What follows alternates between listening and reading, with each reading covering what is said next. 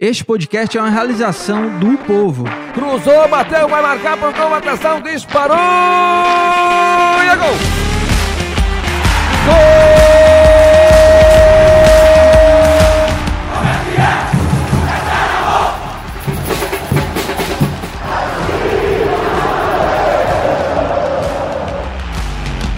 Fala rapaziada, é hora de podcast, o podcast do torcedor cearense.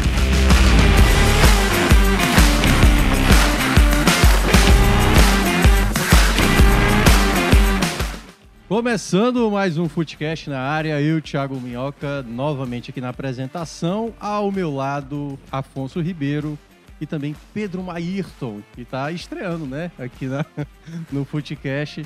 É, olha, a gente teve um final de semana pesado, né? Eleição definida aí.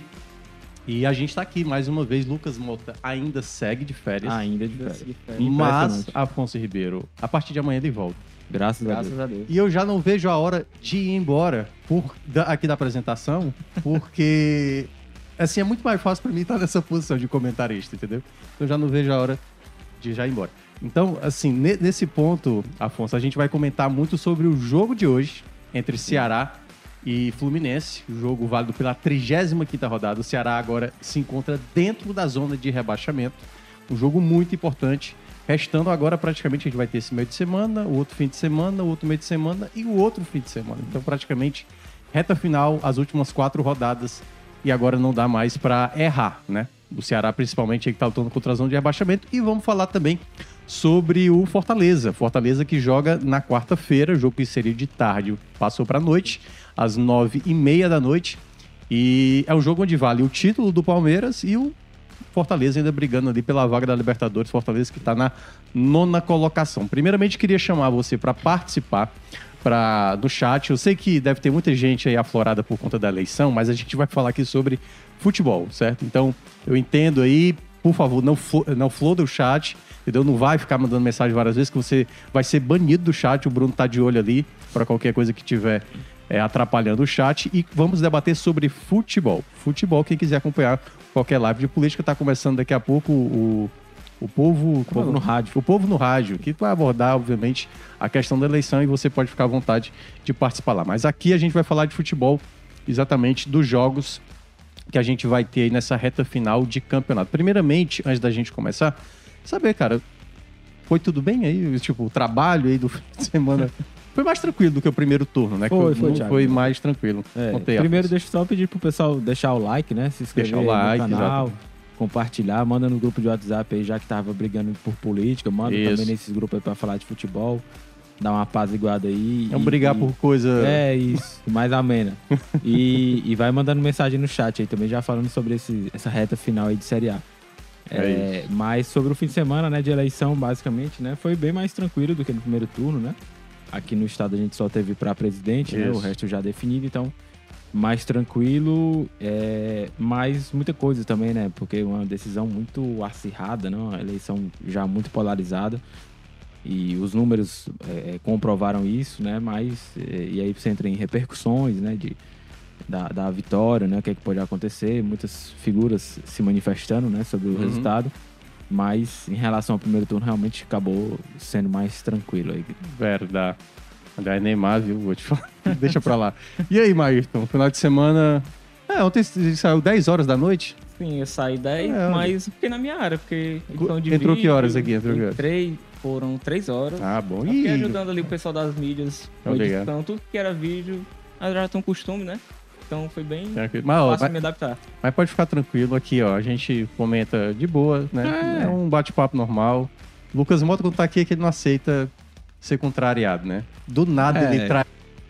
Prerrogativa, né? O É. jogo que pode ser e decidir Do o título, título, né? né? Então, né? Lembrando que o Palmeiras já pode entrar campeão dentro de campo. Porque o Inter vai Inter jogar às joga, 4 da tarde, sim. né? E aí, se o Inter não vencer, aí já Era entra. pra campeão. ser o mesmo horário. Pois é, até colocaram e depois voltaram atrás, não Pois entendi é. por quê. E também a Kessia Monteiro, o Lucas Salba também tá aqui. Vai ter futebol? Não aguento mais assunto político. A gente vai falar só sobre meu futebol. amigo, vai sim. Não, não, não se preocupe. E o Alexandre Alves pergunta: cadê o Breno, Cadê nerd o de Breno? Maranguape? Vai aparecer amanhã no Esporte do Povo. Então vamos iniciar aqui. Vamos começar primeiramente com o jogo do Ceará. Então, O Ceará, né, cara, a gente tá vendo essa queda, assim, de rendimento que culminou na demissão, né, do Lúcio Gonzalez e agora vai até a reta final com o Juca Antonello. Eu até cheguei a falar aqui, né, na semana passada, que eu, eu já teria optado por isso depois do jogo do Cuiabá, né, naquele jogo que teve aquela confusão. E eu queria saber de vocês, assim, para essa reta final, o que é que vocês acham que qual o caminho onde o Ceará pode tentar se apoiar? Se há alguma esperança, se há alguma possibilidade de melhoria, vocês acham que essa troca de comando dá uma possibilidade a mais para o Ceará? Vocês acham que o elenco é muito difícil de reverter, já que vem fez uma boa partida contra o Inter, acabou tomando a virada, né? O primeiro tempo foi bem, no segundo Sim. tempo acabou tomando a virada. E agora com o Juca à frente, trazendo de volta né, o PC Guzmão para trabalhar ali nos bastidores, ali, né, aquela coisa do coordenador técnico. Vocês acreditam nessas quatro rodadas finais? Lembrando que o Ceará vai ter dentro de casa o Fluminense, joga fora contra o Corinthians, joga fora contra o Havaí e termina contra o Juventude. Vocês acreditam que há ainda possibilidade para essa mudança de cenário, ou seja, o Ceará sair da zona de rebaixamento perante aos adversários, que também não estão jogando tão bem. O Cuiabá, por exemplo, foi fazer um gol no final, levando o sufoco do Havaí. Sim. Então, eu queria primeiramente começar com você, Afonso. O que, é que você acha dessa possibilidade real do Ceará ainda garantir a sua permanência na Série A? É, eu, eu acho que existe, né, Minhoca? O, o, o Juca tem um desafio muito difícil, claro. É, primeiro, lembrar pro torcedor do Ceará da sexta-feira caótica, né, que o Ceará teve. Foi. Demitiu o Lúcio Gonçalves, contratou o PC Guzmão ali Sim. de surpresa, né, como coordenador técnico. E aí efetivou o Juca, né, para as rodadas finais. A gente até tinha debatido aqui, né, que para trazer um outro treinador. Se falava muito do Lisca por já conhecer o ambiente, ser um cara que já veio em ocasiões é, parecidas, né? Não semelhantes, porque essa é bem mais não, difícil. essa é reta final. Essa é, É. nível Argel Fux. É, mas... Aliás, o próprio Lisca aceitou no Inter, lembra? Teve um ano que ele é, pegou, três rodadas. acho que foi nas né? últimas É. três rodadas, e não conseguiu Isso. é, livrar o Inter. Isso. E, e o, o Juca já tinha sido muito elogiado né, pela diretoria do Ceará, quando ficou como interino daquela vez. É, teve também lá o julgamento, né? Que o Ceará acabou perdendo os mandos de campo, vai jogar sem torcida, né? Já a partir de hoje, né? Joga ainda no Castelão, mas sem torcida. É, e, e eu acho que o, o desafio do Juca primeiro é conseguir mobilizar de novo o grupo. Eu acho que no jogo contra o Inter, o Lúcio, ele retomou ali o esquema que funcionou no- em parte da temporada. Eu acho que já foi um acerto. O Ceará fez um bom primeiro tempo contra o Inter, né? Como você falou. É, no segundo tempo, eu acho que pelas carências naturais do elenco, o Inter não jogou bem, mas mesmo assim conseguiu virar. Conseguiu virar, né? É, E de novo com falhas defensivas, Isso, né? Aquele isso, primeiro é. gol e tal. E, e- e a gente vê, né? Carência defensiva, carência ofensiva, coisas que a gente já viu no decorrer do ano no Ceará. Mas acho que a mudança de esquema e, e a gente viu um espírito diferente. A gente falou do jogo contra o Atlético Goianiense, né? Que faltou uma postura diferente para um jogo importante. No primeiro tempo contra o Inter, acho que já teve um pouco mais disso. É, e eu acho que o, o desafio do Juca, né? É, é dar sequência a esse esquema, de repente é, encontrar peças que possam é, contribuir, né? E, e conseguir realmente mobilizar o grupo para essa sequência. Eu, eu acho que os outros adversários vão tropeçar também, porque tem tabelas complicadas, né? Acho que o Ceará, nesse aspecto, tem dois jogos aí mais acessíveis, né? Contra o Juventude e Havaí. Mas é claro que o fato de já estar na zona de rebaixamento, jogar sem torcida, ter dois jogos complicados né, em sequência, é, de repente se o Ceará segue na zona né, e tropeça nesses jogos, vai aumentando a espiral negativa, né? De você estar É. na zona de rebaixamento, não conseguir sair, a pressão e tudo. Mas é, eu, eu acho que, né, é, pelo que a gente já vinha vendo, o Ceará muitas rodadas sem conseguir vencer, ainda não tinha entrado na zona é, pelo nível dos adversários e, e- e, né, por ter dois jogos mais acessíveis, eu acho que tem chance ainda, mas é uma situação bem complicada, né? Pois é. E aí, Maicon, assim, porque, cara, a gente tá vendo, né, de uma maneira praticamente trágica do Ceará, né? O que o Ceará vem, vem passando a cada rodada é sempre uma tragédia, né? Foi assim que, por exemplo, empatou contra o América Mineiro, eh, aliás, perdeu para o América América Mineiro aqui, chegou a perder para São Paulo naquele jogo que parecia ser um jogo Sim, para sim, se desgarrar e o São Paulo até tá aí, já tá na oitava colocação É. do Ceará Isso. né, caiu para 17. E aí, aí teve, aí foi cada jogo que foi só aumentando o problema, né? Depois teve o empate contra o Goiás, teve o empate contra o Cuiabá, teve aquela confusão, perdeu o duelo direto contra o Atlético Goianiense, é, agora de novo, né, perde de virada para o Internacional. Esse momento, Maito, você acha que que internamente, né, o Juca é o cara mais ideal para essa situação? Porque assim, eu, eu cheguei a falar isso na semana passada, cara, por mais que você tá com um treinador que conhece de Ceará, digamos, quem já passou por aqui, Anderson Moreira e Lisca, que eram um dos nomes cotados, né? Será que eles entendem todo o contexto do que tá vivendo esse momento agora? Porque eles já viveram várias situações.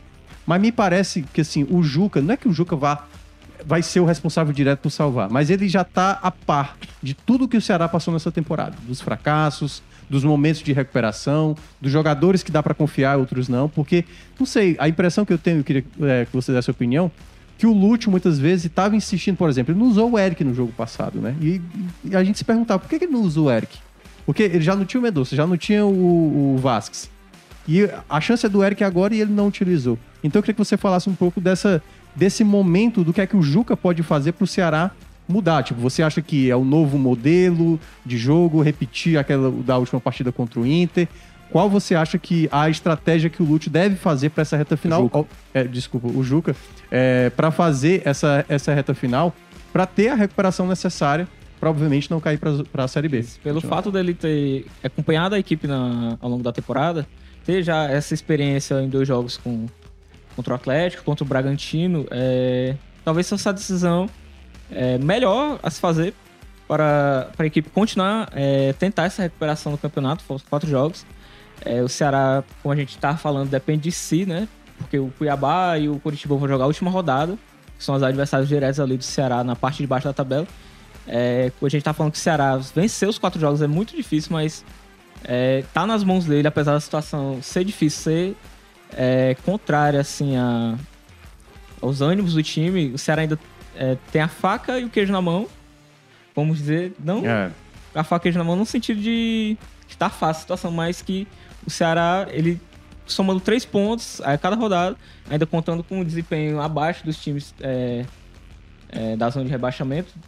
Porque o único ali é o Atlético Goianiense que deu uma engatada, uma é que sequência vem boa. no ritmo melhor, né? Aquele jogo contra o Fluminense, aquela virada, foi a remontada do Atlético no Não, campeonato. a própria derrota agora pro São Paulo, o Atlético Goianiense ficou a ponto de virar. O, o Felipe, Felipe Alves, Alves, isso. teve que defender bolas É, que sim. poderia ter custado. Então, eu concordo muito com você, acho que a gente já vem falando isso também há algum tempo. O Atlético Goianiense talvez seja o clube que mais tenha fôlego para esse momento, né? Para esse sprint final. Apesar da tabela do Atlético Goianiense também não ser nada simples, mas, por exemplo, vai enfrentar o próprio Fortaleza, né? Assim, o Fortaleza não vai colocar ali um mais três fácil, né? Por exemplo, con- contra o Curitiba, o Fortaleza teve, daqui a pouco a gente vai falar, né? O Fortaleza teve ali o predomínio, era bem melhor a equipe. O Atlético Goianiense, quando vier pra cá, eu sei que vai ter muito torcedor debatendo, ah, vai entregar Vai o jogo, entregar. não sei o que, aquela coisa. Mas o Atlético Goianiense, ele tá vivendo um momento de futebol muito bom, muito bom. Então, eu acho que esse é um jogo onde eu vejo uma possibilidade do Atlético Goianiense somar algum ponto aqui. Claro, pode perder, como perdeu, por exemplo, o São Paulo, mas é uma equipe que vem crescendo muito, muito- de maneira muito consistente para esse momento. A gente tem o Juventude já rebaixado, né, Afonso? O Havaí praticamente virtualmente rebaixado. E o Ceará pode enfrentar o Havaí já rebaixado na penúltima rodada, mas é bom lembrar que sempre pode ter aquele incentivo dos Sim, outros sim, clubes e sim, tal. sim. Por exemplo, eu vi os melhores momentos de Juventude, Atlético Mineiro e Juventude. O Juventude teve um momento que poderia ter é, jogado uma água ali no, no- no- Sim. jogo do Atlético Mineiro. Teve muitos ataques perigosos. O Havaí, por exemplo, contra o Cuiabá, Contra o Cuiabá. teve muitas oportunidades. Então, assim, não tem jogo fácil. Desde o começo do campeonato eu falo assim, não- ninguém tá dando ponto de graça. Ninguém tá dando ponto de graça. E para esse momento, e eu queria saber tam- também contigo, Afonso, o Ceará, para essa tabela que tem, é, o Ceará tá com 34 pontos, né? Assim, eu ainda acho que talvez o 17 hoje, se eu fosse projetar, eu acho que o 17 vai acabar fazendo 40 pontos, certo? Mas é uma projeção, pode ser mais, pode ser menos, vai depender muito do desempenho das equipes de baixo. Quem, quem você acha, assim, que seria talvez o seu... é, é, Na verdade, assim, qual seria o seu time ideal para essa reta final, assim? Quais jogadores você apostaria? Porque, por exemplo, eu vi muita gente já saturada do Luiz Otávio, pelo gol que ele perde contra o Atlético Goianiense, pela o pênalti da maneira que foi contra o Internacional. Qual o time que você montaria para esse momento do Ceará, dos jogadores que você considera que estão em melhor desempenho técnico e ao mesmo tempo, claro, quem não está lesionado, mas quem está com o espírito ali para mudar o time? Qual seria a sua formação hoje, né?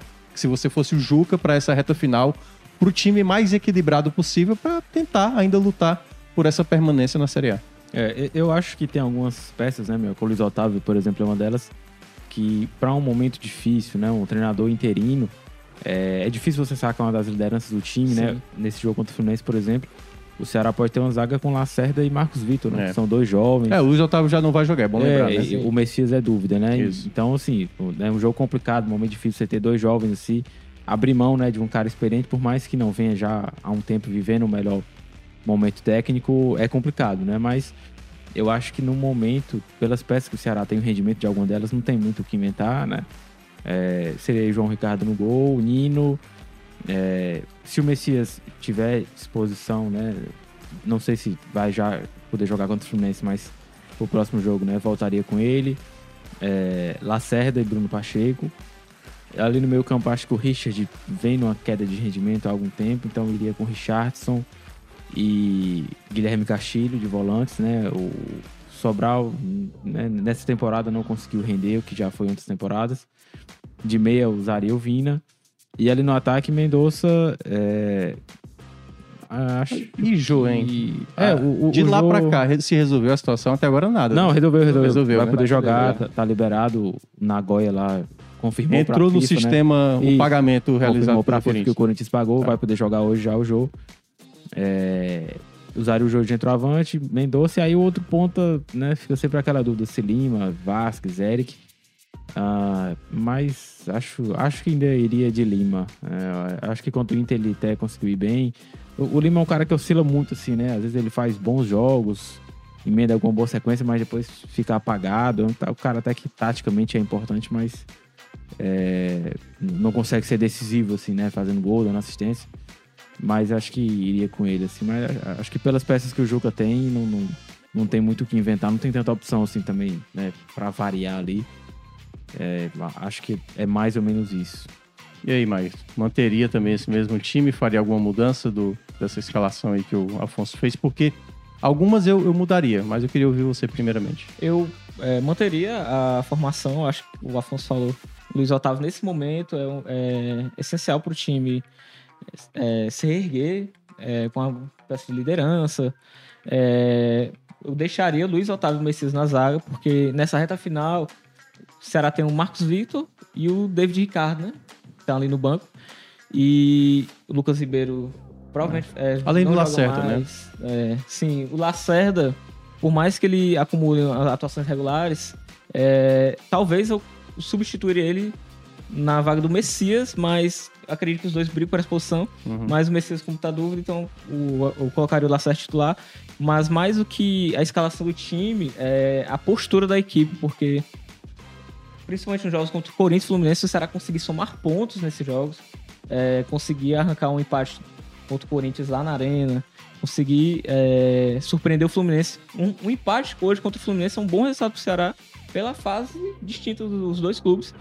Então, mais do que, é, independente de quem entre, é, o sistema tático, o precisa encaixar aquela formação é, que o Juco usar, que eu acho que vai adotar novamente o 4-3-3 e ser compacto na defesa, porque o com o Lúcio em alguns jogos estava dando muitos espaços. Talvez o jogo assim que o Ceará foi melhor defensivamente foi contra o Atlético Mineiro e ainda assim sofreu muito. Uhum. Ainda teve bolas que o Atlético Mineiro Sim. poderia ter feito, né? É, muito, sofreu muitas é, finalizações no jogo, que o Atlético acho que teve bola na trave, teve desvio, passou muito perto da, do É, gol. teve o Ademir, teve Allan Kardec perdendo Isso. chances ali na pequena área. E o ataque também, é, eu acredito que tem que ter jogador de velocidade, principalmente agora que o Medoça é dúvida. Então, é, se o Medoça ficasse disponível, eu colocaria o Eric. Porque, por exemplo, contra o Fluminense hoje, o Ceará vai ser reativo. É, É, reativo, não, não tem. Contra o Fluminense, você sempre te- dá a bola pro Fluminense, Sim, né? deve ser reativo É. e principalmente eficiente, porque se o Ceará perder chance contra o Fluminense, o Fluminense não vai perdoar É. o Ceará, porque o ataque do Fluminense tá muito eficaz nessa temporada. E aí eu vou, eu vou juntar isso que vocês mencionaram com o que o Lucas mencionaram, eh, que o Lucas mencionava, né? Porque é o seguinte, nisso eu concordo de boa parte do time que você escolheu. Eu ainda, mesmo com o Luiz Otávio voltando a estar apto, eu não escolheria para esse momento. Eu sei da importância, da relevância, da liderança, mas é muito erro é, primordial pro time tá perdendo jogos, entendeu? A falha contra o Inter, a falha contra. E assim, por- apesar de toda a história, a mesma coisa que eu falava do- da questão do Boeck, né? O Boeck tem uma história linda com Fortaleza, mas é um jogador que está comprometendo o clube. Eu acho que o Luiz, O- o Luiz Otávio está vivendo esse momento com o Ceará. E assim, é muito, é muito Eu acho uma coisa muito lamentável pra ele, né? Por, assim, por tudo que a torcida o valoriza, ao mesmo tempo, ele é um jogador que tá comprometendo. E eu acho que o torcedor tá muito cansado, assim, do- da bolha que eu acompanho ali do- da torcida. Eu vi muita gente já, é, assim, impaciente com o Luiz Otávio, sabe? Até mesmo na- nas coletivas e tal. Então o cara já não tá mais comprando essa ideia. Então, na defesa, eu faria Marcos Vitor junto com o Lacerda nessa reta final. Se o Messias voltar, eu poderia até pensar no Messias, que o Messias talvez seja um zagueiro com, com índice de, hum, vai lá, defensivo melhor do que, por exemplo, Lacerda, poderia ser Lacerda e Marcos Vitor, ou, né, é, desculpa, Messias com, com Lacerda ou Messias com Marcos Vitor. Mas, em todo caso, o- eu tiraria o Luiz Otávio dessa reta final, mesmo sabendo da importância dele dentro do grupo, e eu falaria, jogaria abertamente com ele, olha, é, você quer ajudar, mas, enfim, ajude com a sua liderança aqui no banco e tal, tentando ajudar o grupo e tudo mais. No meio de campo pra frente, aí eu já penso diferente. Eu acho que o Richardson não tá vivendo um bom momento. A depender do jogo, até faria Richardson, mas eu não, não abriria mão do Sobral. Eu acho que o Sobral, realmente, essa temporada dele é abaixo, mas eu acho que ainda assim o Sobral, mesmo errando muito passe, ele é um dos caras que mais consegue recuperar a bola no Ceará. E o Ceará, às vezes, tem muita dificuldade de recuperar a bola. Assim, o adversário, pô, no jogo do.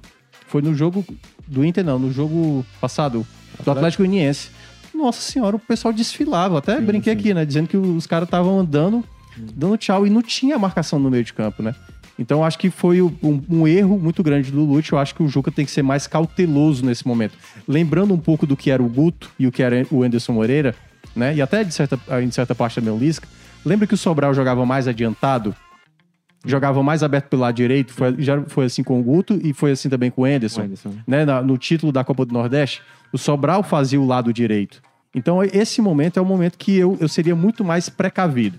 Para depois, na reta final, contra Havaí e Juventude, você fazer talvez um time mais pro- propositivo. Porque, como disse, e aí pegando já a fala do, do Maírton, esse jogo contra o Fluminense, o empate ele é ruim, certo? É ruim porque obriga o Ceará a vencer os dois últimos jogos. Obriga, obriga, sim. Não dá para ter tropeço. Por isso que é importante tentar vencer o Fluminense hoje. Porque vencer no Fluminense hoje, se abre uma possibilidade pro Ceará até ter um tropeço contra o Havaí. Ou, por exemplo, você conseguir dois empates ali contra Corinthians e Havaí para ter a vitória contra o Fluminense. Então essa é a matemática. O Ceará tem que começar a ter a vitória para voltar a ter a recuperação, para ter. É claro que no cenário hoje, muitos torcedores do Ceará vão dizer: ah, isso é utopia. Exatamente. Assim como era utopia, o Fortaleza também conseguir cinco vitórias seguidas, entendeu? Mas para isso você tem que dar o primeiro passo. Sem essa possibilidade, que aí entra naquilo que o Marco falou, a questão anímica, você não vai conseguir ter. E aí entra a parte do que eu, para fechar, do Lucas Mota, que o Lucas Mota sempre falava. Jogador para decidir. Se você não tem o- um jogador como o Medoça, que é o artilheiro da, da temporada, o Vina, por exemplo, fez um bom primeiro tempo contra o Inter. Eu gostei muito do, do primeiro tempo. E acho que na formação ideal, eu não faria, se, se voltar o Medoça, Medoça, Vina e Jô. Dependendo do jogo. Eu faria é, Vina mais alguém ou Medoça ou Jô, certo? De- claro, num jogo em casa, contra o Juventude, ou no jogo fora contra o Havaí, já que o Ceará vai precisar fazer gol, aí eu poderia até entrar com os três. Mas para esses jogos, contra o Fluminense e contra o Corinthians, eu acho que o Vina pode funcionar como ele funcionou bem contra o Internacional. E aí, obviamente, né, dependendo do contexto, como aconteceu no segundo tempo, já que o Vina não estava acrescentando, e o Lima também, dois jogadores que acabaram jogando mal ali a reta final, aí você poderia sacar e se proteger mais e tal. Então são contextos que eu vejo pro Ceará nesses jogos, principalmente nesse jogo hoje contra o Fluminense, né? Vai ser um jogo realmente, como o Afonso lembrou, não vai ter torcida.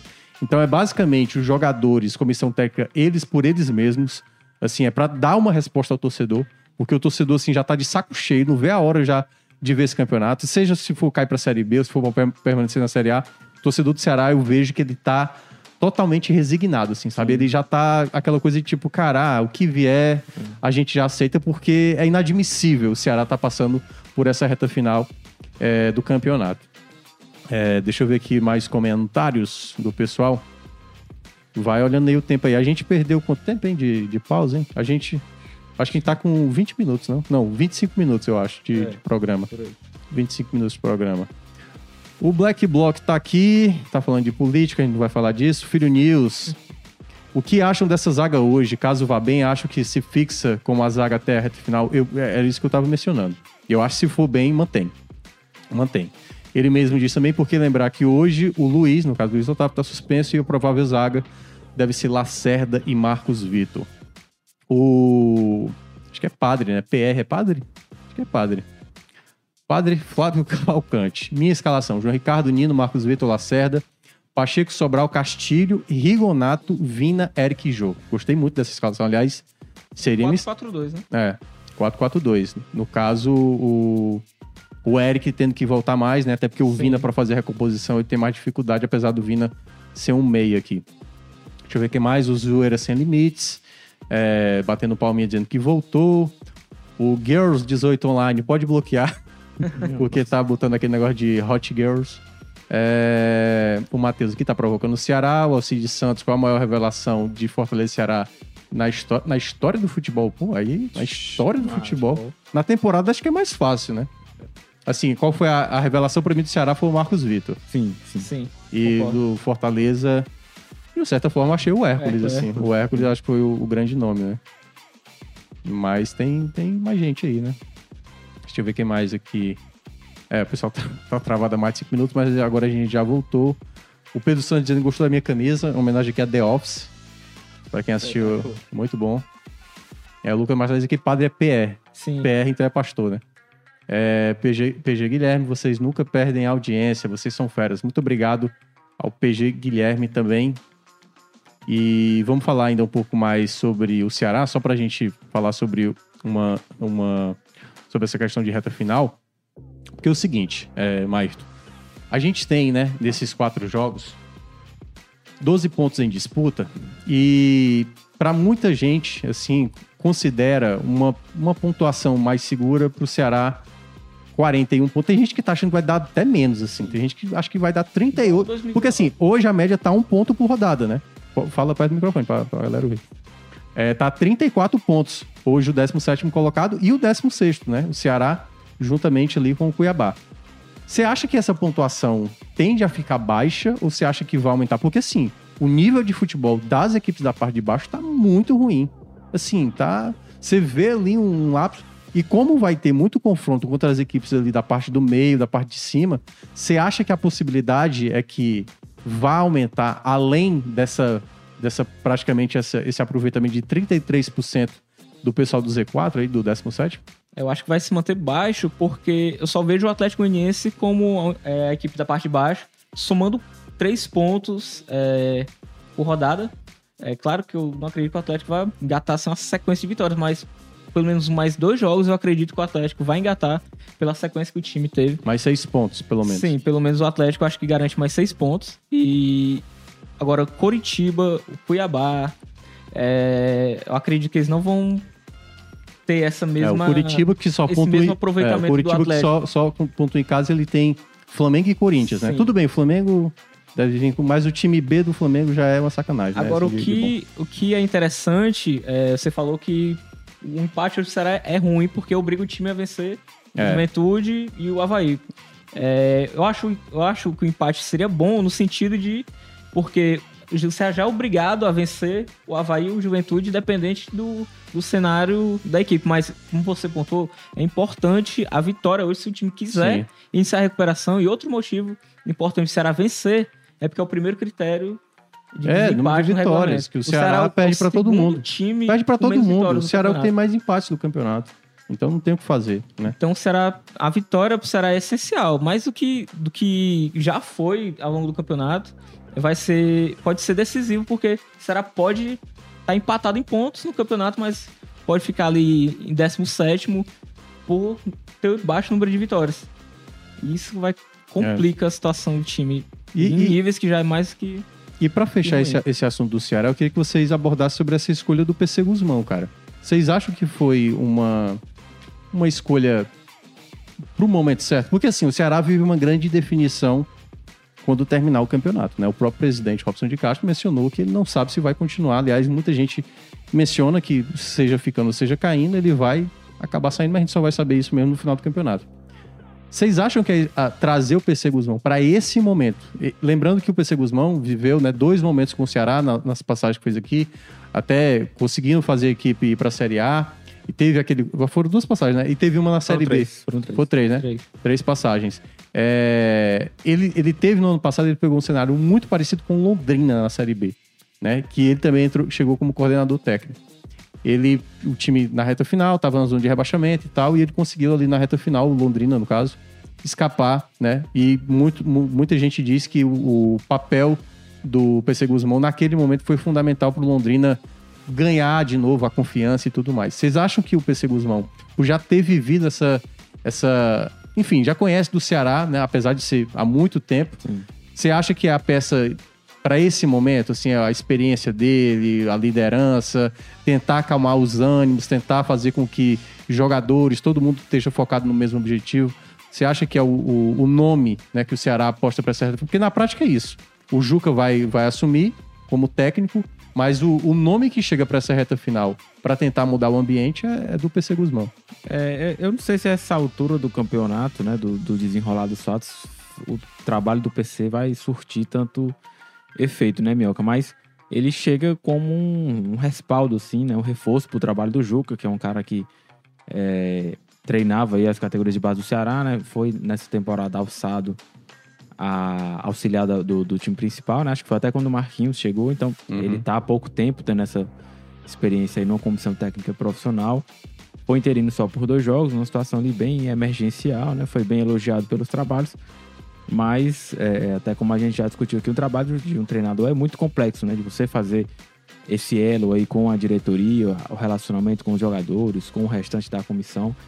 Então eu acho que o PC, pela experiência que ele tem, né, de vivência no futebol, de vestiário, ele chega para talvez auxiliar o Juca em uma parte desse trabalho, né, de fazer esse elo com a diretoria, de tentar até mesmo mexer com esse espírito, né, dos jogadores, ver realmente quem é que está imbuído aí nessa missão, né, da, da permanência, de ajudar com o Ceará. Então acho que o trabalho do PC vai ser muito nisso, né? Ele chega com 15 dias praticamente, né, para trabalhar nessa reta final. Então acho que ele vai, vai é, tentar atuar muito ali no, no vestiário, né? De ver como é que tá o ambiente, como é que as coisas estão funcionando, é, é, ter esse contato direto com o Juca e com a diretoria, né? Para passar como é que estão as coisas. Mas, né, nesse curto período de tempo, né? Já você é, o, o máximo que você pode fazer é tirar algum jogador, né? Como o Ceará já rescindiu com o Jael, com o Dentinho, mas não dá para trazer mais ninguém.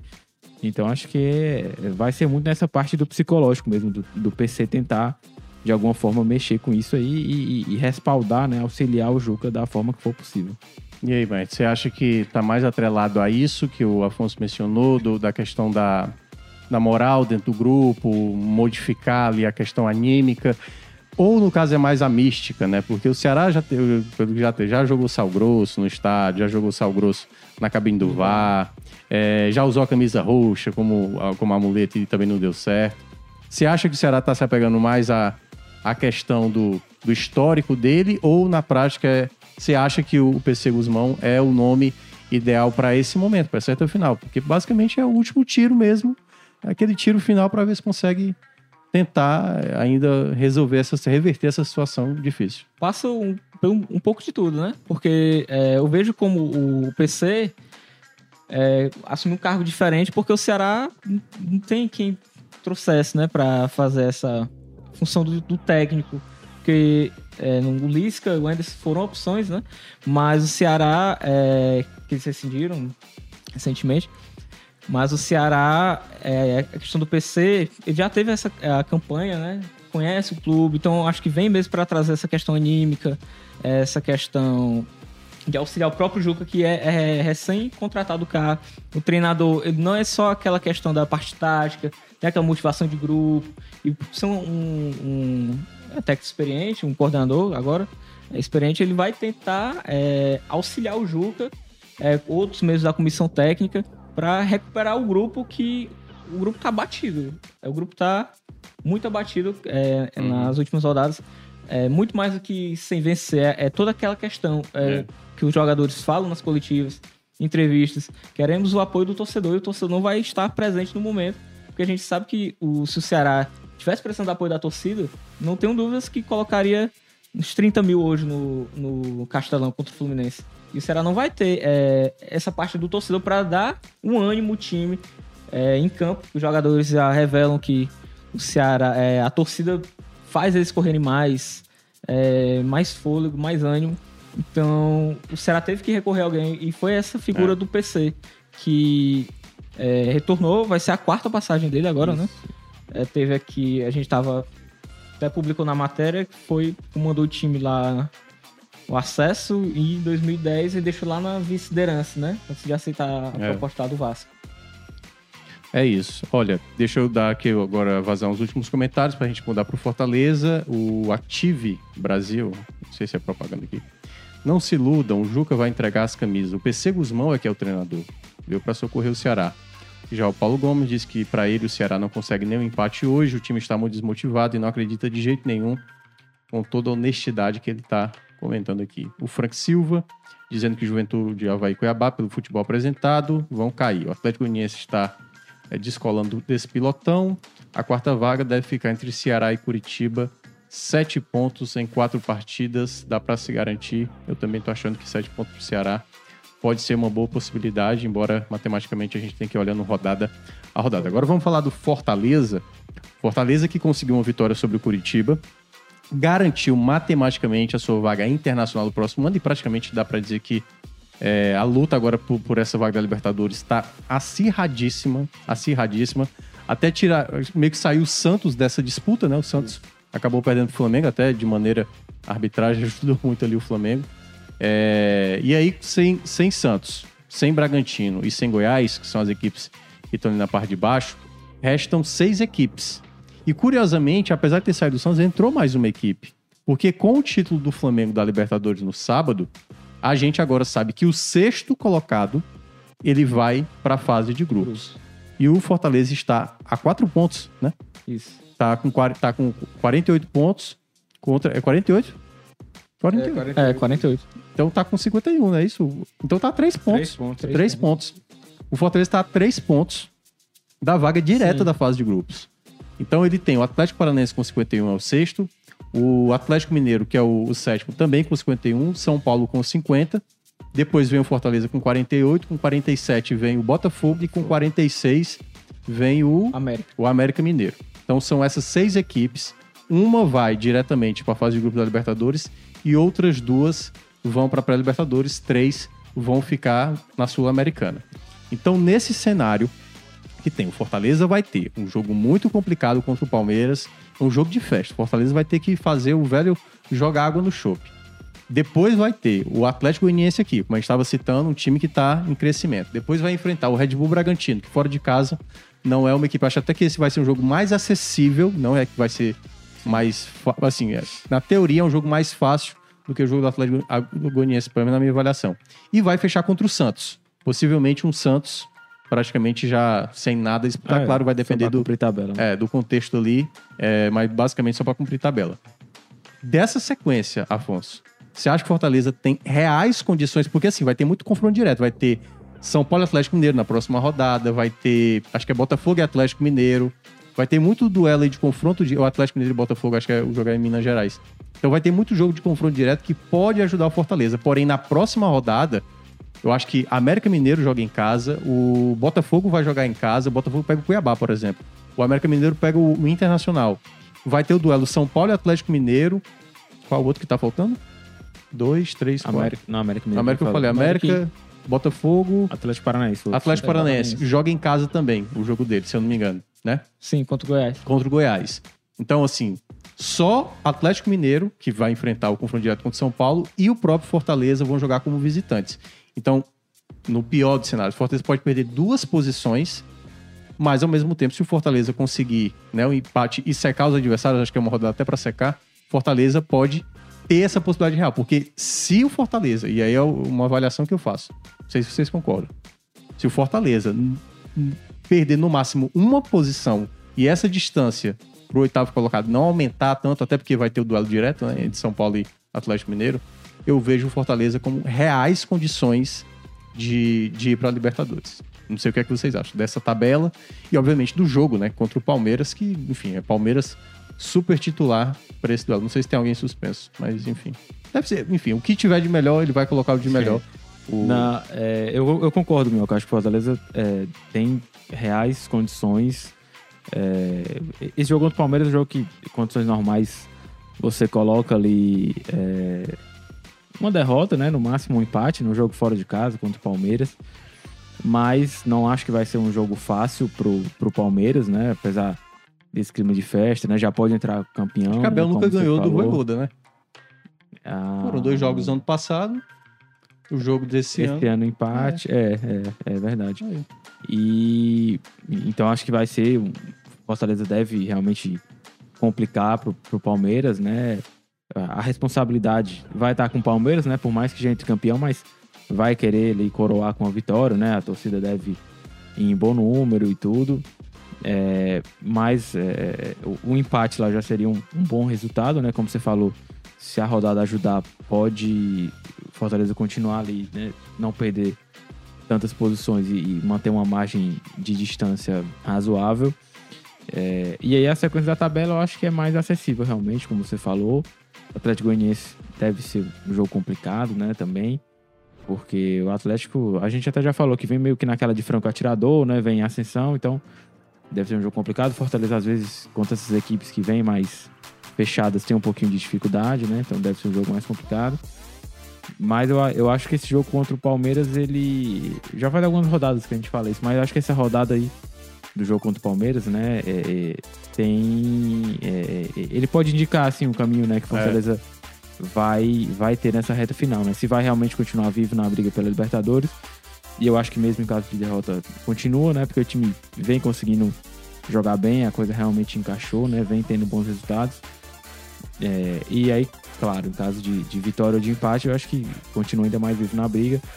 É, então eu vejo a, a pré-Libertadores, né, sétima, oitava ali realmente com chances reais.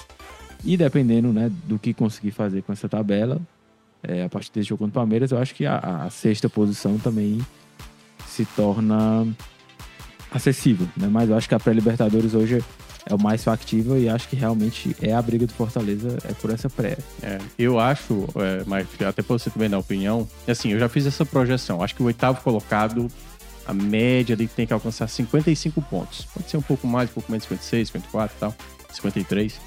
É, oitava colocação, certo? Então, para isso, Fortaleza tá 48, fazer 7 pontos ali, 6, quem sabe 8.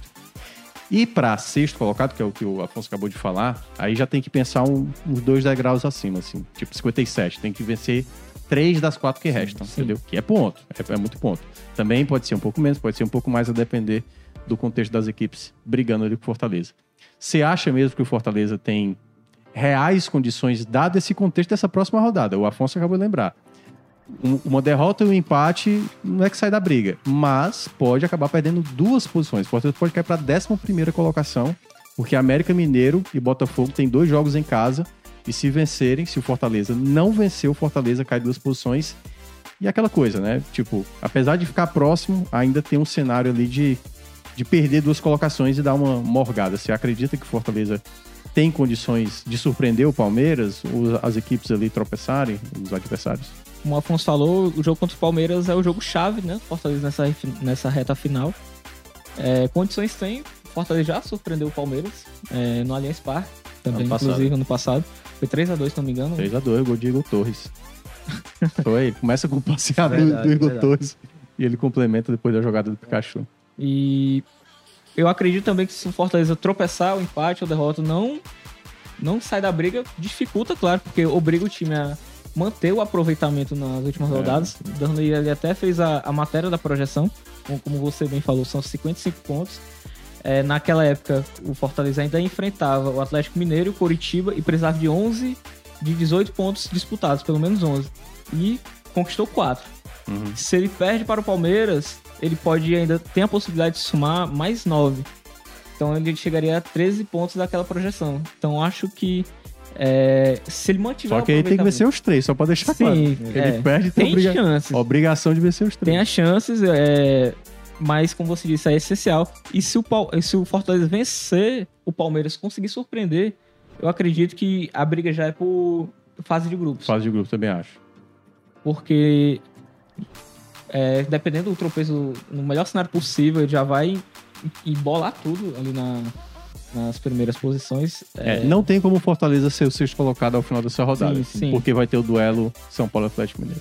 é, pode chegar aos 51, vai empatar ali com o Atlético. Isso, o Atlético, Paranaense, né? Atlético o Atlético Paranaense. Paranaense e o Atlético Mineiro também. É, O São Paulo tá com 50, não, melhor cenários ele em bola. E eu vejo Fortaleza ter a, é, a terceira melhor campanha do, do retorno. É, essa fase, a questão anime, como a gente vem falando aqui no, né, no episódio de hoje do, do podcast. É, é o favorito, eu vejo como favorito por toda essa trajetória, essa campanha. Porque o Atlético Paranense vem abatido a questão da, da Libertadores, É. foi um título. Jogou bem, é, até a expulsão do, do É, Pedro não Henrique. foi uma final, É, você tem que mas- também encher os olhos, Mas, mas... quando tinha 11 contra 11, ele tava É. ali fazendo bom jogo contra o Flamengo. É, E o Atlético Mineiro tá naquela oscilação que perdeu o Hulk. O Hulk não joga mais na, na temporada. E eu vejo só o São Paulo como a equipe que mais pode. é, o São Paulo tá no bom É. ritmo de pontos também. Como ultimamente. mais pode ameaçar é, Apesar de tá Fortaleza, caso, lembrando, caso o Fortaleza vença o Palmeiras e É. é, a, a- avance de vez pra brigar Pela, pela, fase, fase, de de grupos. É. Mas Fortaleza sair vivo, vivo que eu digo, é um empate contra o Palmeiras. É, acredito que Fortaleza vai manter sim aquela é, proximidade, porque eu não vejo como garantir o Inter vencer o América. O América Sim, é dono do. o, Inter, da- o Inter não jogou tão bem contra o Ceará, né? Sim, o América é sim. dono da. Acho que é a quarta melhor campanha do retorno. Vem também uma, Sim. uma fase de recuperação. Só que o problema é que também isso coloca o América lá na briga também. Porque É. é, o América vencer vai pra 49 É. pontos. E aí vai. O América quase ganhou do Goiás na última rodada, né? Sim. Duas vezes na frente. Aliás, foi até bom pro Fortaleza, né? Porque o Goiás foi lá e empatou, depois Isso. empatou de novo já Uhum. na reta final. O gol do América já tinha saído nos minutos finais. Então, essa reta final aí, assim, eu acho, assim, a tabela do Fortaleza é complicada. Mas aí, um outro ponto que eu queria destacar é: o time já conquistou a meta dele na Série A. Obviamente não é tipo assim, ah, agora eu vou pra casa. tá? Mas assim, tem um plus a mais aí. E o Fortaleza superou todas as suas metas, Afonso. Todas as suas metas na temporada. Ele queria ser finalista do Campeonato Cearense, foi campeão. Ele queria ser semifinalista da Copa do Nordeste, foi campeão. Ele queria chegar numa oitava de final de Copa do Brasil, ele foi às quartas de final. Ele queria ser, no mínimo, terceiro lugar da fase de grupos da Libertadores, foi para oitava de final. E agora ele já garantiu a meta dele na Série A. Ali, assim, a temporada mais vitoriosa do, do Fortaleza, né? Enfim, se foi melhor, se foi pior, é um outro debate. Mas em termos de objetivo, de tudo que o Fortaleza poderia alcançar, ele alcançou tudo que era possível.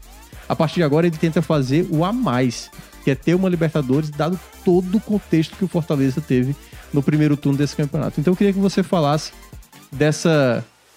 Vamos lá, é... se torna frustrante para o Fortaleza perder uma vaga de Libertadores ou não? Boa pergunta. Eu acho que não, porque é, o, primeiro turno foi muito complicado, né? O torcedor viu o rebaixamento muito de perto. Acho que aquele jogo que, que fechou o turno contra o Santos, muita gente já tinha jogado a toalha, né? Dando rebaixamento como certo. Aquele jogo contra o Curitiba, né? Foi uma vitória no Isso, finalzinho. isso, é. A virada lá no Couto Pereira. É, então. é, Foi, foi do- da confusão no aeroporto, né? Quando. Não, ele foi contra o Havaí. Havaí, Foi é, contra o é, Havaí. E, E teve, teve vários jogos assim, É, o próprio jogo é. contra o Santos, na Arena Castelão, muita gente isso. final É. do turno ali. E, então eu acho que assim, a recuperação que o Fortaleza teve, o- fez, o retorno muito bom que faz, né? Uma, uma arrancada muito grande, né?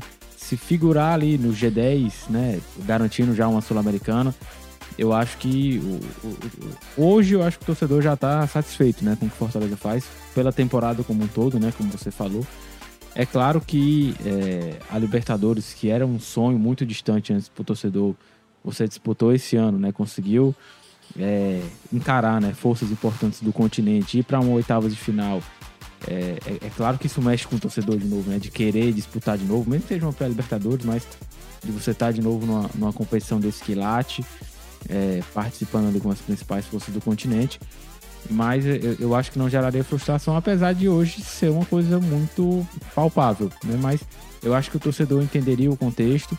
É, acho que o time vai brigar até o final, né? Apesar de já ter conseguido a meta, mas acho que esse, esse Fortaleza do Voivoda tem muito essa característica, né? De sempre bu- buscar o algo a mais, né? É, sempre ir atrás dos objetivos que parecem inalcançáveis. É, então eu acho que isso também, né? O, o time lutar, né? brigar até o final por isso, não é, jogar a toalha assim do campeonato, né? Por já ter conseguido aí uma, uma vaga na Sula. Eu, eu, eu acho que isso diminui também essa questão de, de uma possível frustração. É, é claro que é, uma parte da torcida vai ficar, ah, pô, Vai, poderia ter ido Sim, e tal, né? Vai, vai lamentar. Mas eu acho que não fica frustração pela temporada como um todo e por, pelo que foi a Série A do Fortaleza, né? Que tava ali É. é, é, num cenário que parecia improvável, né? Ninguém tinha feito o que o Fortaleza fez até hoje. Principalmente de maneira tão antecipada, conseguir Isso, se livrar. isso. Porque geralmente o Fluminense, né, de 2009, ele consegue, mas é naquela, É, no não, sprint é. final, É, o Fred fazendo gol à Isso, torta é, direita. né? e Então o Fortaleza já conseguiu uma reação aí inédita e, e eu acho que ficando no G10, né? Pronto, era isso que eu ia falar. Primeiro, na primeira parte da tabela, mais uma vez, eu acho que já, É. já seria muito bom. Mas é claro que, né, por ter essa Claro, claro, Libertadores, estar na briga, né? Ser uma coisa acessível. é, acho que o torcedor lamentaria, mas decepção acho que não. É. Você acha que teria esse gosto?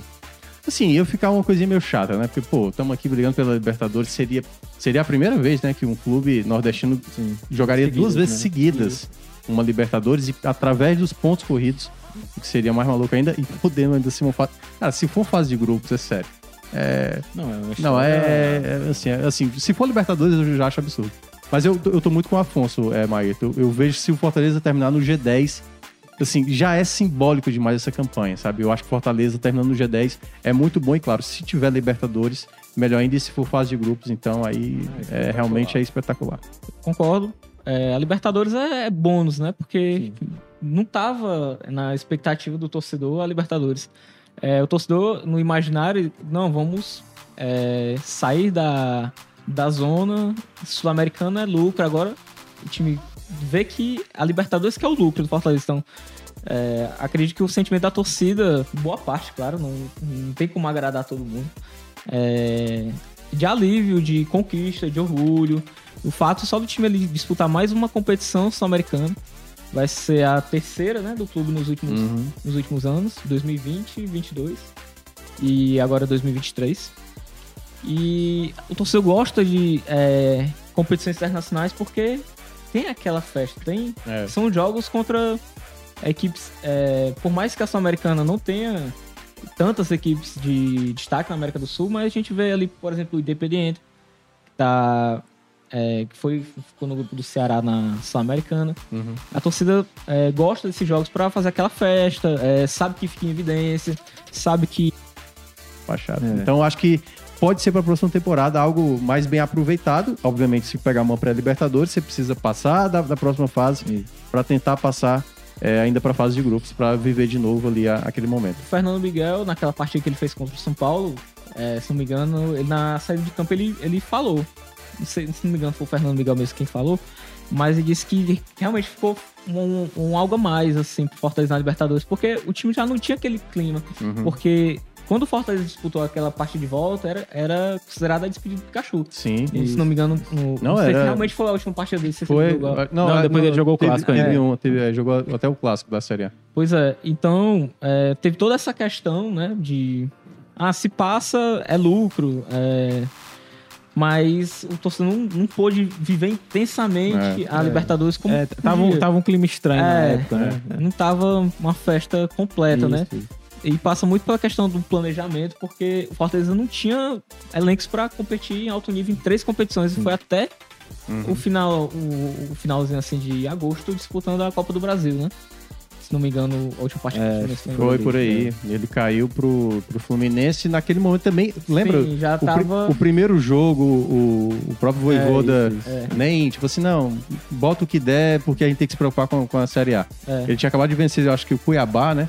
E aí eu acho que teve a Isso. derrota e depois teve os dois jogos contra o Ceará, né?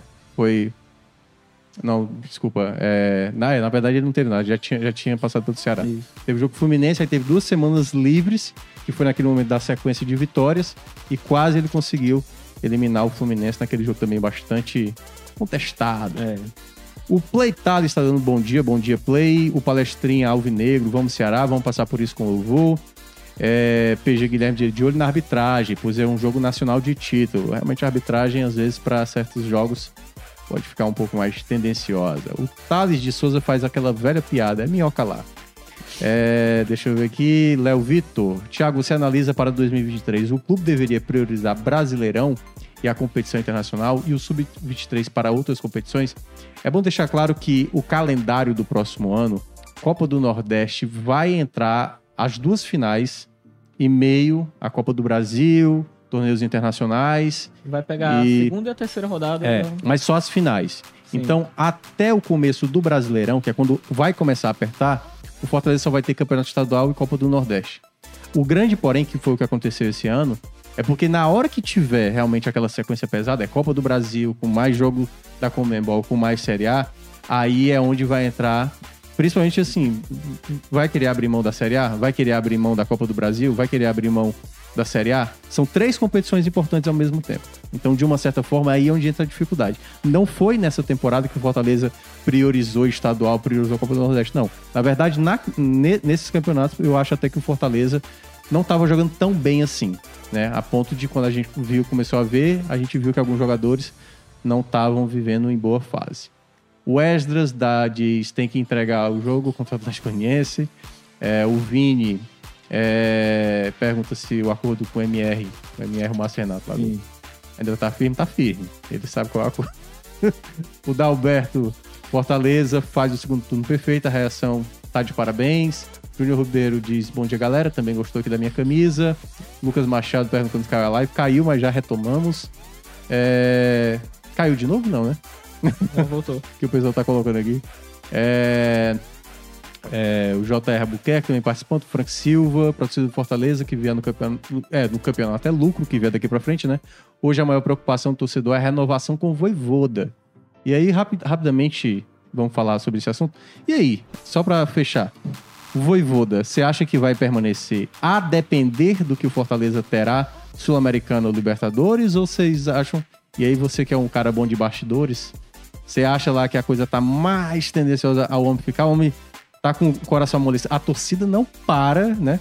Foi pagar uma promessa encanidar lá com a Toinha, com sexta-feira. E, ao mesmo tempo, o pessoal pedindo, né? Direto pra que ele fique. Você acha que ele vai ficar? E aí, Afonso? Boa pergunta, Minhoca. Acho que sim. Acho que sim. É, não acho que depende de, de Sul-Americano Libertadores, porque é, acho que nas duas tem possibilidades aí. Na Sul-Americana, talvez um pouco mais acessível para você ir mais longe, né? Dependendo do que você pega ali no meio do caminho. Ah, a Libertadores com chance de fazer história de novo, né? Só em você já ir já é histórico, mas de repente tentar ali de novo é, avançar para as oitavas, né? Dependendo do grupo que você cai também. É, esse ano era um grupo complicado, né? Por exemplo. Mas o Fortaleza trata com otimismo a situação dele. Ele já recebeu, né, no decorrer da temporada, propostas grandes, né? Recebeu, por exemplo, uma da Arábia, que o salário mensal era oito vezes maior e ele recusou. É, então Fortaleza entende, e, e eu acho que ele já deu mostras disso também, que o projeto esportivo, né, o que o clube tem a oferecer, é, vale mais do que proposta financeira, né? Claro que o Fortaleza não tem condição de concorrer financeiramente com outros clubes do Brasil, por exemplo, que poderiam se interessar, né? É, mas acho que vai haver assédio sim. Alguns clubes devem trocar de treinador. Acho que o próprio Corinthians né, pode perder o Vitor Pereira. Acho que o, o Voivoda seria um alvo natural. O Bahia também tá dizendo. É, isso, é o Bahia. A imprensa gaúcha tá dizendo que o já tá acertado com o É, Bahia. ma- é, mas é, na matéria que eu publiquei semana passada, eu até coloquei o Bahia, que é um que gosta do nome dele, o Grupo City gosta do nome do Voivoda. É, o Atlético Paranaense, o Filipão também, né? Também, é. Deve virar diretor técnico. É, gosta do Voivoda. O próprio Atlético Mineiro, que o Cuco ainda tá numa situação indefinida lá, pode ser que eles virem SAF. River Plate, o pessoal tá dizendo que o River Plate também pode vir atrás. É, é uma situação, para as pessoas com quem eu falei, um pouco mais improvável. Né? Mas não dá pra descartar. Mas você também. acha que o futebol argentino seria o mais provável dele não continuar aqui? Não, acho que não. Não? É, É a mesma situação de qualquer time brasileiro. É, Com pela- mais dinheiro ou menos na, dinheiro. na verdade, eu acho que o futebol brasileiro atrai mais ele pela competitividade. Entendi. Apesar de né, ser da terra dele, a família dele ainda tá lá. É, o River é um gigante, né? Sim. Não só na Argentina, mas no continente. Mas ele vê o futebol brasileiro como uma vitrine melhor, né? Para as aspirações maiores que ele tem, né? Um dos sonhos dele é treinar na Premier League, por exemplo. O campeonato mexicano ele gosta bastante também. É, e ele entende que o futebol brasileiro pode catapultar ele melhor. Eu acho que o trabalho de Fortaleza já é uma amostra muito relevante disso. né? Então, Fortaleza trata com otimismo a situação, né? já tem algumas conversas sobre 2023 com ele, questão de planejamento, né? Ele até já deu alguns pitacos. né? Isso, Não isso. necessariamente quer dizer que ele vai ficar. Não, é, mas. Eu acho que isso aconteceu uma vez com o Senna Sim, também. sim, o sim, Senna também, no finalzinho de ano, tava dando uns pitacos. É. Não sei se foi no final de ano, e mas teve um momento Foi, ali foi final de ano. e né? acabou Já tava conversando gerando também. uma dúvida ali. É, mas ainda não tem negociação, né? Bom torcedor entender isso, Uhum. ainda não tá falando de valor, de tempo de contrato e tal. É, ele quer esperar acabar o campeonato para realmente tratar sobre isso, né? Imagino que vão chegar outras propostas também. Mas é, o sentimento do Fortaleza é de otimismo de que o, o Voivoda é, pode permanecer por um ano. E eu acho que a torcida pode ser um fator importante para isso também, né? Deve ter aí um mosaico para homenagear ele. A festa lá no PC no dia do aniversário do clube mexeu muito com ele. É, teve live lá com os filhos, né, pra Ele mostrar, mostrou né? pros filhos. E, e- e esse é, carinho que ele recebe nas ruas, né? Lá em Canidé, mas aqui em Fortaleza também. Constantemente o pessoal vê ele na igreja, vem em algum canto e tal. Ele tá sempre tirando foto. Então eu acho que isso pode ser um fator importante também, mas é, é claro que é, devem aparecer propostas pro Voivoda pelo dois anos praticamente de trabalho que ele tem feito em Fortaleza com resultados muito, muito importantes. Né? É isso, olha, o Thales tá agradecendo porque eu li aquela piada dele, sem graça. Sim, sim. Dando 10 reais aqui, superchat, porque leu minha piada velha. Valeu, Minhoca. Então já valeu a pena. Por 10 reais pela piada ruim, valeu demais, pô. O Pedro Santos também tá dizendo, aproveitando aqui o momento de dica aleatória, que é o que a gente vai agora. Pra você, é, qual o melhor episódio de The Office ou o que você mais gosta? Indica pra quem não conhece a série e possa assistir. Cara, The Office, assim, talvez o pessoal, os primeiros episódios, muita gente primeiros não gosta tanto e É, tal. A primeira temporada, acho É, que fala, porque eu né? acho que o personagem principal, né, assim, que é um dos principais, mas que é o principal, que é o Michael, né? Que é o. Pô, esqueci o nome do ator Steve. Carell. Steve Carell. É, ele, no- na, na primeira temporada, ele é meio filha da mãe, assim, sabe? É. Entendeu? Eu, eu acho que causa um estranhamento, É, assim, né? no Porque- segundo, ele tem um pouco mais de humanidade. É. E você meio que tem uma, É. uma pena e tal. É. Eu gosto muito do, do episódio em que ele queima o pé, o, o Michael, no grill, né? Sim, sim. E aí o, o Dwight bate o carro e ele passa o episódio todo bem diferente do que ele é, assim, sabe? Tem um episódio também do treinamento de incêndio na empresa também. É, né? não, Que esse aí são as aberturas, né? Essa é a melhor abertura. Então, Muita gente já viu, né? Que é o treinamento que o Dwight faz ali uma simulação disso. É uma coisa- Tem uma que é do Le Parkour e tal, que é sensacional Sim, sim, também. Cara, enfim, veja The Office, que é maravilhoso. Espetacular, Então, já dando aqui o, o- a abertura um pouco aqui do, do que é mais. Acho até que vai ser minha dica. Eu não tenho nem dica hoje pra dar, então já vou quebrando um pouco o protocolo, que geralmente sou último. Vou indicar The Office, é maravilhoso. Maravilhoso, maravilhoso. Que conta a história de uma empresa Sim. que vende papel, Isso. que vende papel e tem lá um, um, um chefe muito peculiar, né? Com Exatamente. funcionários que praticamente tentam vender, enfim. E aí vai mostrando a trajetória desse escritório, né? Por isso o nome The Office. E vai contando a história dessa galera. E, cara, são muitas situações bizarras Não, é que, espetacular. pra quem trabalha no escritório, sabe ali das coisas. Por mais que você não tenha trabalhado no, escri- no escritório tradicional, a gente mesmo trabalha em redação, né? Que é um pouco mais solto. O, o- a questão do, do escritório mais ali de, de trabalho é um pouco mais sério. Então, eu acho que The Office é uma boa pedida, assim. Quem não, quem não assistiu, veja. E se você não estiver gostando, continua. Que uma hora o negócio pega de um jeito e você vai se identificando demais com os personagens. Mas você tem dica aí para Tenho. essa reta final? Tem uma dica. Pode ser filme, série. Pode ser né? filme, Pode, série, é, música, que- restaurante, lazer, que é tipo dormir, por exemplo, pode ser uma dica. Que é o que eu vou fazer nessa tarde. Por causa do feriado, né? Que vai. Ah, é verdade. Descanso pra gente Na quarta-feira, no- dia de final. na quarta-feira de finados. É, minha dica vai ser o filme Viva, A Vida é uma Festa lá Ah, da, tô ligado. da Minha Pixar, né? sobrinha adora. É, não, não é um feriado assim, a gente comemora, né? Uhum. A gente lembra aí dos entes queridos. E o filme, ele mostra é, a morte de outra, de Perspectiva, outra né? perspectiva. Então, é, a minha dica aí é o filme Viva, a Vida é uma Festa, tem no Disney Plus. É, Uhum. Acredito que não tem mais na, na Netflix, a última vez que eu Acho que não. Netflix Acho já tá Disney tudo- entrou e É, agora levou foi tudo. levou tudo. Então, minha dica é o Viva. É muito bom o filme. É, tem cerca de uma hora e meia. Eu ainda não vi, cara, mas eu, muito- lembro, eu lembro que minha sobrinha É. adorou. Adorou. É muito, muito legal. Pra mim, é o melhor filme lá do Toy Story 3 da Pixar. Pô. Meu tier list ali tá os dois dividindo porque não dá pra escolher um, porque Toy Story é uma saga assim completa. É. Não, eu, eu tenho da Disney eu tenho vários, assim. Gosto muito do Procurando Nemo. Acabo Muito de bom. vira assim uma ah, fanática com religião, né, coisas do tipo.